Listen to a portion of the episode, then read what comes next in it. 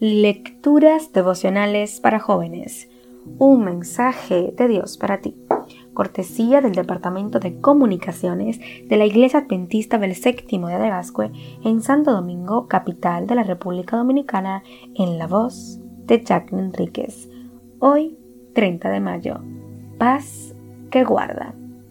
Así Dios les dará su paz, que es más grande de lo que el hombre puede entender. Y esta paz cuidará sus corazones y sus pensamientos por medio de Cristo Jesús. Filipenses capítulo 4 versículo 7. En Filipenses capítulo 4, Pablo invita a sus lectores a mantenerse firmes en el Señor, a permanecer felices por encima de todo. Les pide no perder el control por nada. Los anima a evitar la angustia, los invita a buscar la paz dentro de la iglesia, dentro de cada uno de ellos y a procurar la paz en cualquier circunstancia que les toque enfrentar. Les da como recurso para lograrlo la oración ferviente y una actitud de gratitud hacia Dios. Esta condición moverá a Dios a poner en sus vidas paz, aquella paz que es capaz de superar a la mente en la búsqueda de recursos para romper la tranquilidad interna del ser. Una mente fuera de control es un enemigo peligroso, pero la paz que viene de Dios es capaz de guardar, de mantener la mente y el corazón dentro de los límites de la normalidad. Esa paz fue la que reinó en el corazón de Esteban frente a la muerte. Ver Hechos capítulo 7. La misma paz que estaba en el corazón y la mente del pastor José Manuel Martínez en los comienzos de la obra en Colombia.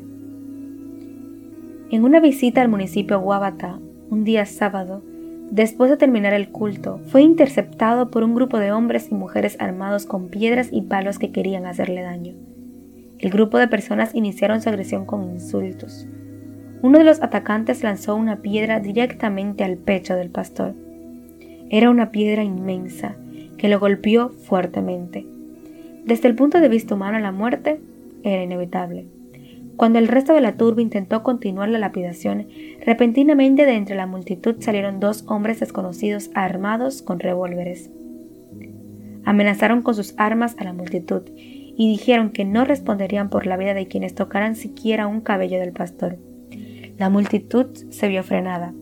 Esos mismos hombres escoltaron al pastor hasta la población más cercana donde pudiera estar seguro. Aunque la muerte estuvo cerca, ese misionero conservó la calma, una calma que se convirtió en el sermón constante en la mente de quienes estuvieron presentes. Los grandes hombres y mujeres de Dios suelen mantener la calma incluso ante las mayores adversidades. Pídele hoy al Señor que te dé esa paz, que es capaz de cuidar tu corazón y tus pensamientos. Dios te bendiga.